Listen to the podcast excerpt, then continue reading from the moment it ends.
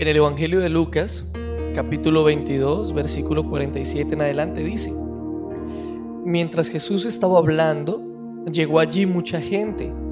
Los guiaba uno de los doce apóstoles llamados Judas. Él se acercó a Jesús para saludarlo con un beso. Pero Jesús le dijo, Judas, ¿con un beso traicionas al Hijo del Hombre? Cuando los seguidores vieron lo que estaba pasando, le dijeron a Jesús, Señor, ¿atacamos con espada? Uno de ellos le pegó al siervo del sumo sacerdote y le cortó la oreja derecha. Pero Jesús dijo, déjenlos. Entonces Jesús le tocó la oreja al siervo y lo sanó. Luego Jesús le dijo a los jefes de los sacerdotes, a los jefes de la guardia del templo y a los ancianos líderes que habían venido a arrestarlo, ¿es que yo soy un bandido para que ustedes vengan con espadas y garrotes? Yo he estado con ustedes todos los días en el área del templo y no me arrestaron. Pero esta es su hora, la hora en que reina la oscuridad. Esta palabra es muy profunda. Resulta que Jesús se había reunido con sus discípulos, habían acabado de, vivir la última cena, donde el Señor anuncia que Pedro le negaría. Unos, unos, unos capítulos atrás, eh, Jesús anuncia la negación de Pedro. Luego anuncia que uno de ellos le vendería, porque así estaba escrito que debía pasar. Incluso sería el que mojara el pan en su, en su plato. Yo quiero decirte algo. Había tal amistad, tal coinonía, tal relación de intimidad entre Jesús y sus, y sus discípulos, sus apóstoles, que mojaban el pan en el mismo plato del Maestro. Unos eran llamados amigos, discípulos, el amado de Dios, que era Juan. Pero había un hombre llamado Judas Iscariote. La escritura dice, y tú puedes leer en los evangelios, algunos de ellos escriben de, Judas acerca de que tenía una condición de avaricia o de codicia que en ocasiones sustraía del dinero de las ofrendas que recibían en el ministerio. Ya había en él una raíz de iniquidad fue el instrumento perfecto de Satanás, el blanco perfecto de Satanás, del adversario. Y dice que a través de los sacerdotes le convencieron a él para que entregara al maestro. Y él entrega a Jesús y dice que le abraza y le da un beso.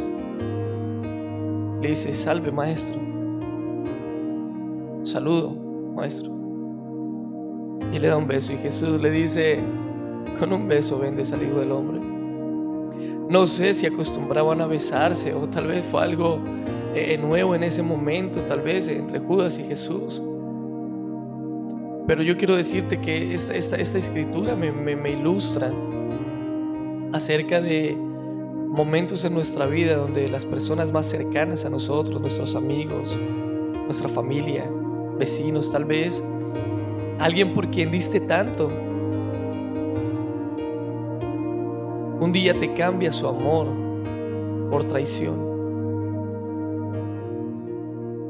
Tal vez te has sentido traicionado porque tu mejor amiga, tu mejor amigo, no eran lo que tú pensabas o el concepto que tenías.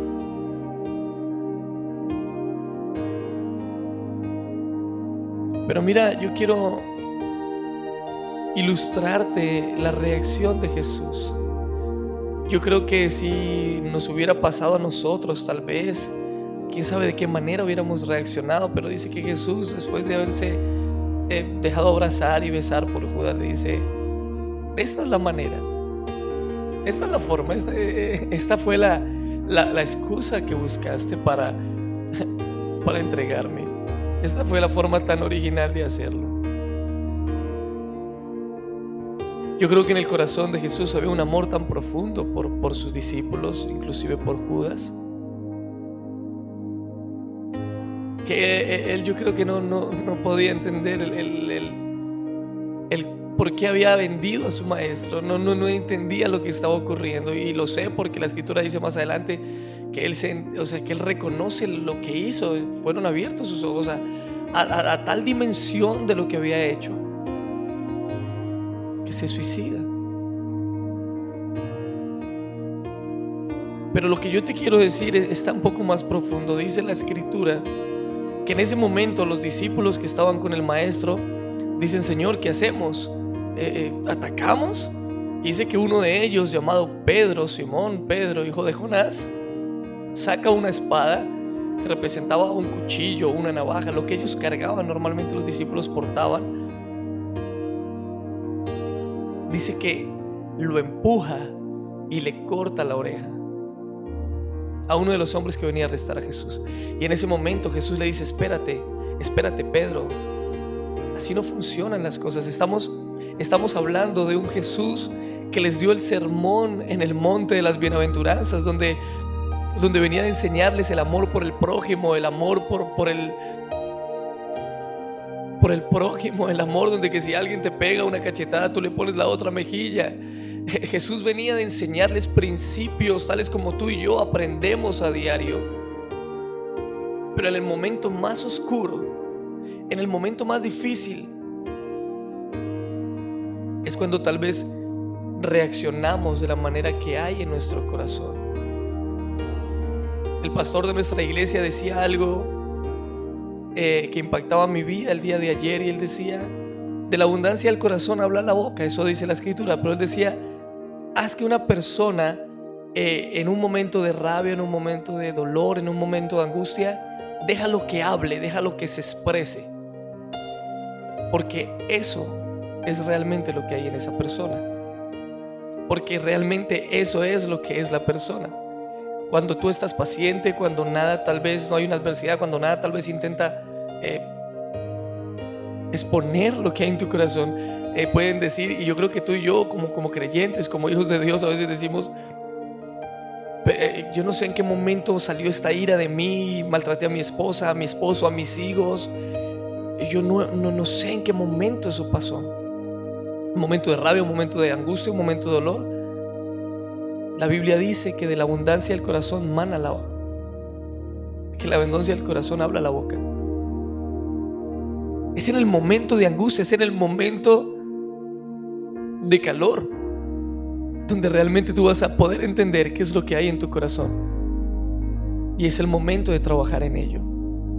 La escritura dice que Jesús había, les había enseñado principios y les había dado sermones impresionantes acerca del amor al prójimo, del perdonar. Perdona al que te ofende, ama al que te maldice, bendícelo, al que te aborrece, ámalo. Pero en el momento de la prueba dice que todos los discípulos estaban, estaban como locos diciendo, ¿y ahora qué hay que hacer? Y uno de ellos actuó de manera incorrecta. Mira lo que hay en el corazón de Jesús. Tal vez si tú y yo hubiéramos sido los que hubiéramos estado en ese momento, en ese punto donde nuestros enemigos, tal vez al punto de venir a golpearnos, maltratarnos, dice la escritura, seguido, dice Jesús, eh, vienen aquí con palos, eh, como si yo fuera un bandido, si yo estuve enseñando en las iglesias, en las sinagogas y nunca me arrestaron allí, ¿por qué vienen en esta hora? Porque es de noche, porque las tinieblas reinan en la oscuridad, porque es la hora en que, en que, en que pueden hacerlo y vienen como si yo fuera un bandido. Tal vez tú y yo no hubiéramos reaccionado de esa manera. Tal vez hubiéramos ido a la violencia, hubiéramos ido a las manos o tal vez a las palabras pero esto es lo que necesitamos realmente que el Espíritu Santo haga en nosotros, que haga una obra de transformación en nuestro, en nuestro interior, en nuestro hombre interior, que se vaya desgastando ese hombre viejo, esa naturaleza pecaminosa, y que seamos revestidos de la nueva creación según Dios por el Espíritu Santo. Tú y yo hubiéramos dejado a ese hombre que, quería venir a arrestarnos, eh, tal vez eh, sin una oreja pero dice la escritura que Jesús dijo, no, así no se actúa. Y obró un milagro creativo en este varón. Restauró su oreja. Yo no sé tú, Pero si yo vengo en contra de alguien a hacerle daño y esta persona al contrario me hace un bien, si tal vez yo era mocho o, perdí una pierna por, por, enfrentarme a un enemigo y este enemigo viene y me reconstruye la pierna, yo no sé qué sería, yo tal vez sería mi mejor amigo, le serviría, buscaría la forma de compensarlo, pero dice la escritura que, pasó como si nada. Jesús reconstruye la oreja de aquel hombre y como si nada sigue intentando eh, llevarlo a muerte. La palabra de Dios en el libro de Efesios dice que el amor de Dios excede nuestro conocimiento, nuestro intelecto. El amor de Dios es alto, el amor de Dios es ancho, el amor de Dios es profundo. No lo podemos entender. Y ese es el amor del cual yo quiero invitarte hoy a que tú te llenes. Quiero orar por ti en esta hora que si tal vez has estado pasando en momentos de, angustia, de adversidad, o si tal vez en el momento del calor, el momento de la prueba, en el momento de la angustia, reaccionas de manera como no deberías reaccionar. Y tú dices, llevo años siendo cristiano, llevo años caminando con Jesús, pero cuando me salta la, la piedra, cuando me, me la vuelan, es como si ya no fuera yo. Déjame decirte, ese es el verdadero tú. Ese es el verdadero nosotros.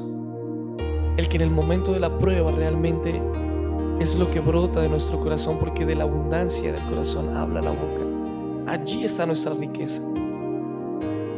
Y hoy quiero invitarte a que hagas una oración conmigo y le digas, Jesús, hoy te pido que cambies la intención y lo que he considerado riqueza para mí en mi corazón.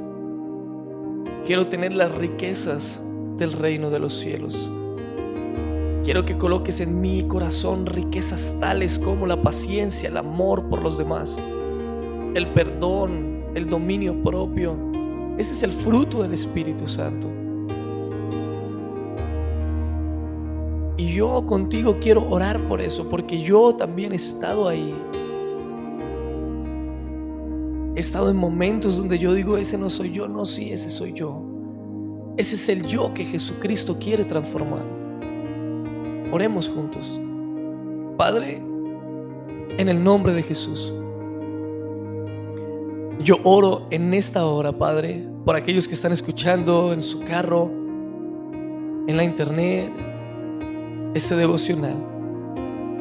Yo pido, Señor, que tu amor sobrenatural, el amor que excede todo conocimiento, el amor que tu palabra dice que sería derramado en nuestros corazones por el Espíritu Santo,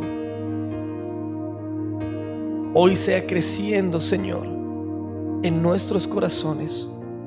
Transfórmanos a tu imagen, quita la vieja manera de vivir, de, de hacer las cosas, que se desgaste el viejo hombre, la vieja naturaleza llena de pecado. Y haznos de ti, Espíritu Santo, revístenos del nuevo hombre, de la nueva criatura, según Dios, en Cristo Jesús Hoy yo declaro, Señor, que caminaremos y sentiremos a través de tu corazón, que tendremos tus pensamientos en nuestros pensamientos y que cada circunstancia que venga, Señor, hacia nuestras vidas podamos resolverlas con la sabiduría que solo proviene de Dios. El libro de Santiago dice, pedid sabiduría y os vendrá. Y yo pido, Señor, que tu sabiduría sea desatada, sea soltada en esta hora sobre cada uno de los oyentes y sobre mi vida. Que el carácter de Jesús sea manifiesto, se haga la luz en nosotros para manifestar tu imagen, Señor. Restaura tu imagen, tu diseño en nosotros. En el maravilloso nombre de Jesús. Que se lleva la desesperanza. Tu palabra, que aunque pase en el cielo y la tierra, nunca pase